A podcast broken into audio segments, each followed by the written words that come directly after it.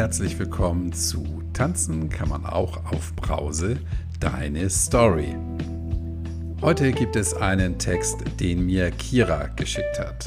Kira erzählt, wie sich die Jugend in ihrem Umfeld verhält und verhalten hat und gibt am Ende hin ein Statement zum Umgang mit Alkohol in unserer Gesellschaft ab.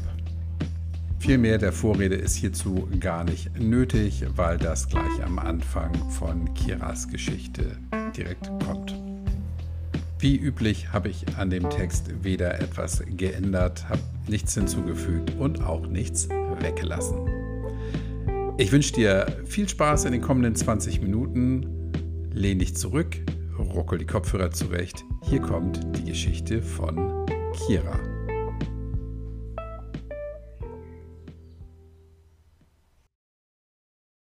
Hallo, liebe Zuhörerinnen und Zuhörer. Ich möchte die Möglichkeit, die mir Kai gegeben hat, nutzen und einen kleinen Text zur Jugend und dem Alkohol beitragen. Davor möchte ich eine wichtige Information klarstellen. Ich werde hierbei nur von meinen eigenen Erfahrungen und von meinen Mitmenschen erzählen. Am Ende ist jeder in seiner eigenen Umwelt und es ist wichtig, dass ich mit diesem Beitrag nicht die gesamte Jugend pauschalisieren möchte. Vielleicht kommt euch das beim Hören zu übertrieben dargestellt vor. Vielleicht werden einige von euch denken, dass ich Situationen verschlimmere und vielleicht erkennt sich die eine oder andere Person wieder oder versteht sogar das Verhalten der eigenen Kinder. Am Ende ist es nur eine subjektive Ansicht auf die Geschehnisse aus meiner Welt. Bevor ich auf einige Sachen eingehe, möchte ich verdeutlichen, aus welcher Perspektive das Gesagte kommt. Ich bin mittlerweile 23 Jahre alt, Studentin und komme aus einem sehr guten Haushalt in einer Stadt. Meine Eltern haben gute Jobs und im Gesamten kann man sagen, dass wir gut bürgerlich leben. Alkohol hat schon immer eine Rolle in unserer Familie gespielt. Er war immer vorhanden und je nachdem, wie man es betrachten würde, könnte man sagen, dass der Konsum mal mehr, mal weniger, die gleichen Mengen hat, wie es auch durchschnittlich in der Gesellschaft ist. Ich selbst habe ungefähr mit 15 angefangen zu trinken. Probiert natürlich schon viel früher. Ebenfalls hat das Rauchen mit 15 angefangen und zusätzlich kam mit Ende 16 das Kiffen dazu. In der Schule gehörten meine Freundinnen und ich zu den Besten, was die Leistung betraf. Und im Gesamten waren wir Mädels, denen es im Leben an nichts fehlte. Ich möchte in diesem Beitrag nicht detailliert meine persönliche Geschichte erzählen. Jedoch werden einige Passagen aus meinem individuellen Erleben beschrieben. Vieles wurde so von den älteren Jugendlichen uns beigebracht und die jüngeren Jugendlichen haben es letztendlich von uns übernommen und gelernt. Ich muss sagen, dass durch die Verfügbarkeit in unseren Familienhäusern es so war, dass wir recht schnell bzw. gleich mit den hochprozentigen Getränken angefangen haben. Es gab in meiner Gruppe keine Steigerung von Bier auf Wein und am Ende zum Wodka. Bei der ersten richtigen Alkoholparty, da wurde ich 16 Jahre alt, gab es direkt Whisky, Wodka und ähnliche hochprozentigen Getränke. Diese wurden Wochen davor von meinen gleichaltrigen Freunden und mir gesammelt, entweder von den Eltern mitgenommen oder von Älteren gekauft bekommen. Das heißt, es fand eine Vorbereitung statt. Hierbei muss auch gesagt werden, dass das höchstwahrscheinlich nicht in jeder Clique so gelaufen ist. Es gab und gibt Gruppen, die mit 16 Jahren eher zu Mischgetränken und Bier tendieren. Diese jedoch nach Wunsch in Mengen konsumiert haben und in Kombination mit Rauchen sich eben auf diese Weise abgeschossen haben.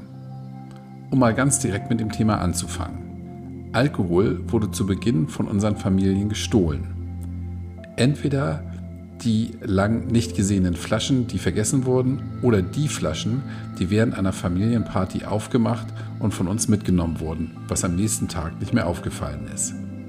Ähnlich war es bei den Zigaretten. Diese wurden entweder bei den Eltern gestohlen oder, und so ist es bis zum 18. Lebensjahr abgelaufen, wurden die Ausweise nachts aus den Portemonnaies der Eltern rausgeholt und sich am Automaten Zigaretten gekauft. So kam auch manchmal Geld mit dazu, weil der Spaß am Ende des Tages teuer endete.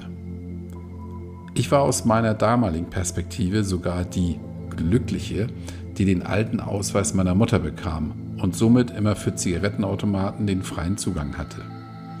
Natürlich kannte man mich in der Schule, da dieser Ausweis öfters mal ausgeliehen wurde. Das heißt, ich habe ab und zu auch anderen die Möglichkeit gegeben, sich Zigaretten holen zu können. Meiner Mutter war es damals nicht wirklich bewusst, wofür ich es denn benutzen könnte, da das Verheimlichen des Rauchens zu Beginn sehr gut funktioniert hat. Ich möchte dazu sagen, ich wurde nie erwischt, habe nie dafür Ärger bekommen oder, wie schon oben beschrieben, schlecht erzogen.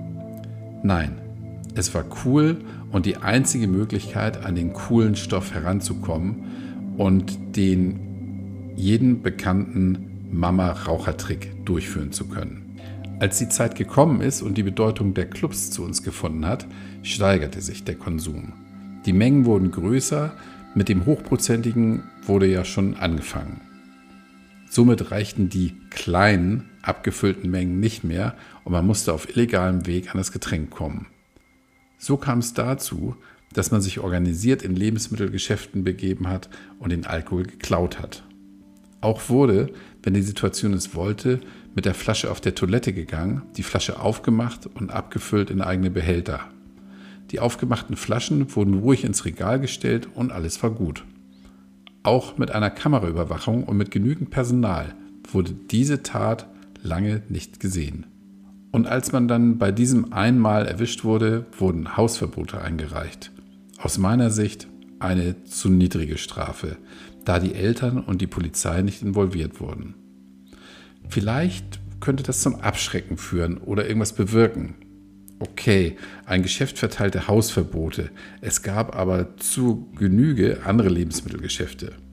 Das illegale Mitnehmen von Getränken für Erwachsene wurde uns so von den älteren Jugendlichen beigebracht. Irgendwann wurde es mal so normal, dass man die organisierten Grüppchen schon draußen erkannte. Zwei gingen rein, mindestens eine Person hatte einen Rucksack und eine dritte Person blieb draußen für Notfälle, die nie geschehen sind. An Tagen, an denen es nicht in den Club ging, wurde in der Bäckerei für ein paar Cent Einwegbecher geholt, um daraus öffentlich in der Stadt das Hochprozentige zu konsumieren. Der Vollständigkeit halber muss man sagen, dass, wenn es nicht funktioniert hat, bei den Eltern Alkohol mitzunehmen oder die Gruppen aus verschiedensten Gründen sich nicht illegal in den Geschäften bedienen wollten, volljährige Jugendliche den Einkauf übernommen haben oder gar manchmal erwachsene, unbekannte Kunden die man nicht gefragt hat. In der Clubzeit hat man nicht nur Geld für Alkohol, nicht nur für die Zigaretten und nicht nur für Gras gebraucht, sondern auch für die überteuerten Eintritte. Auch hier muss man sagen, dass meine Mitmenschen und ich immer einen Weg gefunden haben, alles bezahlen zu können. Es gab die Leute, die mit einem Minijob angefangen haben, dann welche, die an sich genügend Geld von den Eltern erhalten haben oder welche, die Geld geklaut haben. Dazu kann auch erzählt werden, dass es auch die Situation gab, wo einige Mädels ihren Echtschmuck und manchmal von ihnen sogar einige Stücke ihrer Eltern gestohlen haben und es dann in einem Goldankauf zu Geld gemacht haben. Dabei stellt sich mir die Frage, warum bzw. wie es funktionieren konnte, dass minderjährige Mädels mit hohen dreistelligen Beträgen aus dem Shop rausgingen.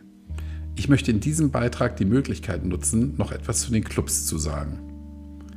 Auch hier ist es wichtig zu betonen, dass ich auf gar keinen Fall pauschalisieren möchte.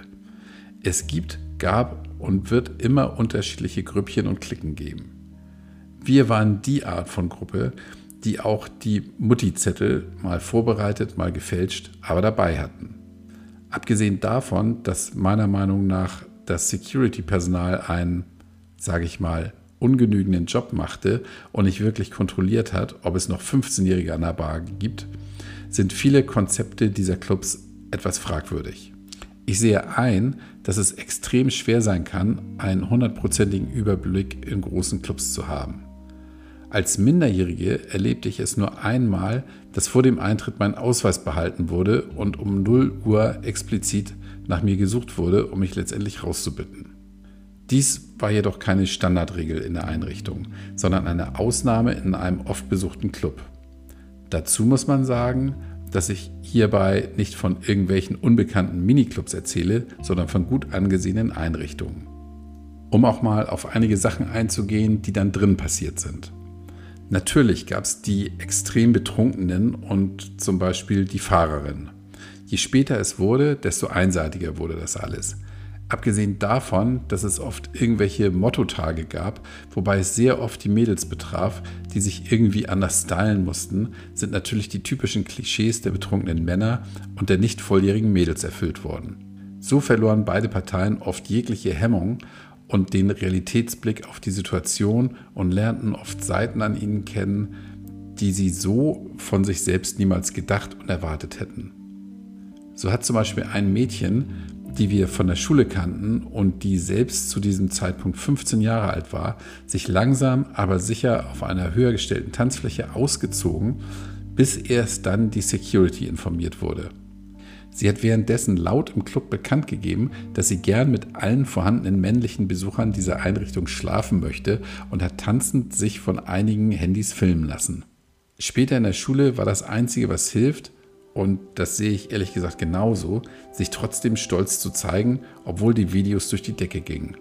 Das anständige Mädchen mit guten Noten und einem angesehenen Image wurde innerhalb einer Stunde zum Mittelpunkt der Gespräche. Es war so leicht und so schnell, diese Grenze zu erreichen und so schwer und so lang aus dem Mittelpunkt der Gespräche wieder rauszukommen. Insgesamt hatte man mehrere Szenen mitbekommen, die in einem nüchternen Bewusstsein niemals hätten stattfinden müssen. Ich möchte aber nicht weiter auf die einzelnen Fälle eingehen und lieber Details ersparen. Zwei Punkte würde ich trotzdem noch gerne in Bezug auf diese Besucher erwähnen. Zum einen sind es die offenen Getränke von anderen und zum anderen die Mitfahrangebote. Wie oft man auch hört, dass man keine Getränke von anderen und vor allem von Fremden nicht annehmen sollte. Wie oft man auch von den Eltern davor gewarnt wird und wie oft man selbst darüber mit Freunden redet, kommt es trotzdem dazu, dass man ab einem gewissen Pegel diese Regel vollständig ignoriert. Ich selbst muss zu meinem Teil sagen, dass mir diese gefährliche Tat nicht entgangen ist und ich immer noch bei dem Gedanken daran für alles dankbar bin, was mich an diesem Abend geschützt hat und mir keine unbekannte Dosis von irgendwelchen betäubenden und oder psychedelischen Drogen zugeführt hat. Auch zu diesem Thema habe ich verschiedenste Geschichten von meinen Mitmenschen mitbekommen, wobei jeder von ihnen am nächsten Tag das fremde Glas bereut hat. Ich muss nicht erklären, welche Gefahren damit einhergehen können, jedoch trotzdem betonen, dass Alkohol ab einem bestimmten Pegel dafür sorgen kann, dass diese extrem wichtige Blockade fällt und man sich sicher wird, man wäre eine ganz spezielle Ausnahme, der das auf gar keinen Fall passiert. Die Clubbesuche endeten immer so spät, dass es kaum möglich war, mit den Zügen oder Bussen nach Hause zu kommen. Das heißt, man musste sich Taxis bestellen. Ich weiß immer noch nicht, ob es Zufall war bzw. eine Gegebenheit, die ich hier falsch beurteile, aber zu oft, wenn meine Freunde und ich den Club verlassen haben, gab es junge bis mittelalte Männer in Autos, die selbst nüchtern waren und die sich ganz präsentativ auf dem Parkplatz aufgefunden haben. Nicht nur meinen Freunden und mir ist dies im Nachhinein aufgefallen, sondern auch anderen Bekannten, mit denen man weniger zu tun hatte. Auch die männlichen Freunde fanden diese Aktion nicht so sauber und haben auch ihre Bedenken im Rausch äußern können. Meistens wurde man sehr direkt von diesen Menschen angesprochen und gefragt, was man denn noch so vorhat. Wenn man nach Haus wollte, wurde vorgeschlagen, gefahren zu werden. Natürlich ging es nicht immer so. Manchmal hatte man sich noch im Club ein Taxi bestellt und dann sofort eingestiegen. Das Schlimmste für mich war, wenn meine Freundinnen sich für dieses Angebot überreden lassen haben und ich nichts dagegen machen konnte. Leider muss ich hierbei sagen, dass ich diese nach großer Mühe und alles, was in meiner Kraft lag, in diese Autos einsteigen lassen habe, weil sonst bei allem Geschrei die Polizei gerufen werden könnte. Selbst habe ich mich nie getraut, diesen Schritt zu machen und zum Glück kann ich sagen, dass meine Freundinnen keinen Schaden davon getragen haben. Ich möchte auch kurz nochmal darauf eingehen, was an den nächsten Tagen nach solchen Clubbesuchen passiert ist. Man ist morgens aufgewacht und hat natürlich telefoniert oder geschrieben. Wahrscheinlich kennen das viele, dafür muss man ja nicht minderjährig oder unter 20 sein. Jedoch würde ich sagen, dass man das in diesen Jahren noch dermaßen feiert, dass es eigentlich jetzt im Nachhinein nur noch absurd ist. Man spricht miteinander und erinnert sich gegenseitig an die Geschehnisse. Man romantisiert alles, was man getan hat und schließt sich von allem ab, was eigentlich peinlich oder unangebracht war. Man pusht sich gegenseitig, schickt sich katastrophale Fotos und Videos zu und findet es extrem cool, wenn man irgendwelche Leute nachts betrunken angerufen oder angeschrieben hat. Und wenn die Schule wieder anstand, dann gab es immer Grüppchen, die sich bei den Erzählungen gegenseitig übertreffen wollten und die schlimmste und peinlichste Aktion berichten wollten. Nun gehe ich auf die Geburtstage ein. Auch hierbei kann gesagt werden, dass die Erwachsenen genauso handeln. Es geht um die Geschenke. Natürlich kenne ich Leute bzw. Jugendliche und junge Erwachsene, die es gar nicht so kennen, aber was auffällt ist, dass sobald die Person Alkohol konsumiert, dieser Person mindestens eine Sektflasche geschenkt wird. Um es nochmal zu erwähnen, ich möchte auf gar keinen Fall pauschalisieren, sondern erzähle nur, was mir damals und noch heute zu diesem Thema aufgefallen ist. Es geht hierbei um die Trinkerinnen der jungen Generation, die es schon fast als Muss ansehen, mit Alkohol beschenkt zu werden und selbst diesen zu verschenken. Es geht bei manchen sogar so weit, und das kenne ich so von der männlichen Seite, dass die leeren Flaschen demonstrativ im Zimmer platziert werden. Ich weiß noch, wie meine Freundin und ich auf einen Geburtstag eingeladen waren und vorab sich um eine 3 Liter Flasche Wodka gekümmert haben. Das heißt, die 18-Jährige von uns hat sich verifizieren können es bestellt und am Ende haben wir es einem 17-Jährigen zum Geburtstag geschenkt. Wie cool es von uns war und wie glücklich der Junge war, muss ich glaube ich nicht beschreiben. Diese Flasche wurde am selben Tag von allen Eingeladenen leer gemacht und die Flasche, neben vielen anderen, auf die Wohnwand gestellt. Bei all dem möchte ich nochmal daran erinnern, dass unsere Eltern auf gar keinen Fall schlechte Erziehungsberechtigte sind und waren.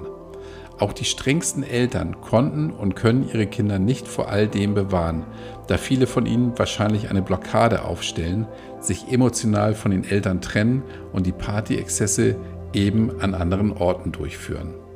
Auf vieles, was man noch zum Thema Jugend und Alkohol sagen könnte, bin ich hierbei nicht eingegangen. Dies würde den Rahmen sprengen und könnte meiner Meinung nach trotzdem nicht alles darstellen, was man dazu sagen könnte. Mein Ziel war es aufzuzeigen, dass diese Droge die Jugendlichen schon sehr früh begleiten kann. Dabei muss man nicht aus bestimmten Familien kommen oder generell schlechte Kindheiten haben. Allein schon die Präsentation der Alkoholindustrie in den Medien, die neuesten Musikvideos der aktuellen Charts und viele Influencer leisten einen Beitrag zur Verharmlosung dieser Droge. Auf der anderen Seite gibt es die gesetzliche Lage zum Alkohol und Minderjährigen. Manchmal habe ich das Gefühl, dass Erwachsene nicht mal wissen, dass 16-Jährige Wein kaufen dürfen, womit sie sich eigentlich selbst oft die Abende berauschen. Auch gibt es keine Mengengrenze. Das heißt, wenn eine 16-Jährige vier Flaschen Wein kaufen will, erwartet sie höchstens ein komischer Blick an der Kasse und sonst ist es ihr überlassen, ob sie nach einiger Zeit die fünfte Flasche nachholt. Bei diesem Punkt sind vielleicht nicht alle mit mir einverstanden, aber wenn es nicht mal eine Grenze für die Anzahl von Flaschen gibt, dann kann man doch gleich das Hochprozentige für die 16-Jährigen legal machen. Das Jugendschutzgesetz täuscht damit vor, als könnte man sich mit dieser Art nicht zum Absturz bringen, obwohl es am Ende nicht darauf ankommt, ob es eine Flasche Whisky war oder die drei Flaschen Wein. Die große Präsenz der anderen Drogen in diesem Alter ist höchstwahrscheinlich genauso nichts Neues. Was es hierbei meiner Meinung nach gefährlich macht, ist, dass die Kombination von unterschiedlichen bekannten und unbekannten Drogen auch das vollständige Ende eines jungen Menschen bedeuten kann. Zu oft gibt es dazu die Schlagzeilen und zu selten sieht man eine konsequente Handlung. Ich möchte nicht die medizinische Perspektive aufmachen und die bekannten schädlichen Auswirkungen von Alkoholkonsum in jungen Jahren präsentieren. Jedoch bleibt auch dieses Thema nur bekannt, jedoch konsequenzlos dastehen. Zur gleichen Zeit werden andere Drogen verteufelt, als das Schlimmste deklariert und illegal gemacht. Diese werden trotzdem konsumiert und können dafür sorgen, dass man als minderjährige Person hohe rechtliche Folgen bekommt, was überhaupt nicht dazu beiträgt, die junge Person von einem nüchternen Leben zu überzeugen. Letztendlich möchte ich auf gar keinen Fall jemandem die Schuld dafür geben. Am Ende befindet sich jeder in demselben Kreislauf und ist genauso Opfer wie jede und jeder andere. Es ist jedoch keine Veränderung in Sicht, wenn sich keine Partei dagegen stellt. Wenn die Schule keine anständige Aufklärung leistet, wenn die Erziehungsberechtigten nicht protestieren, wenn die Wirtschaft weiter für alles und jeden werben darf, wenn die Politik nichts einschränken wird und wenn die Betroffenen diese Gruppe von Menschen nicht weit genug wahrnehmen, dann wird jede Geschichte eines Alkoholikers irgendwann damit anfangen, dass man schon sehr früh und viel getrunken hat.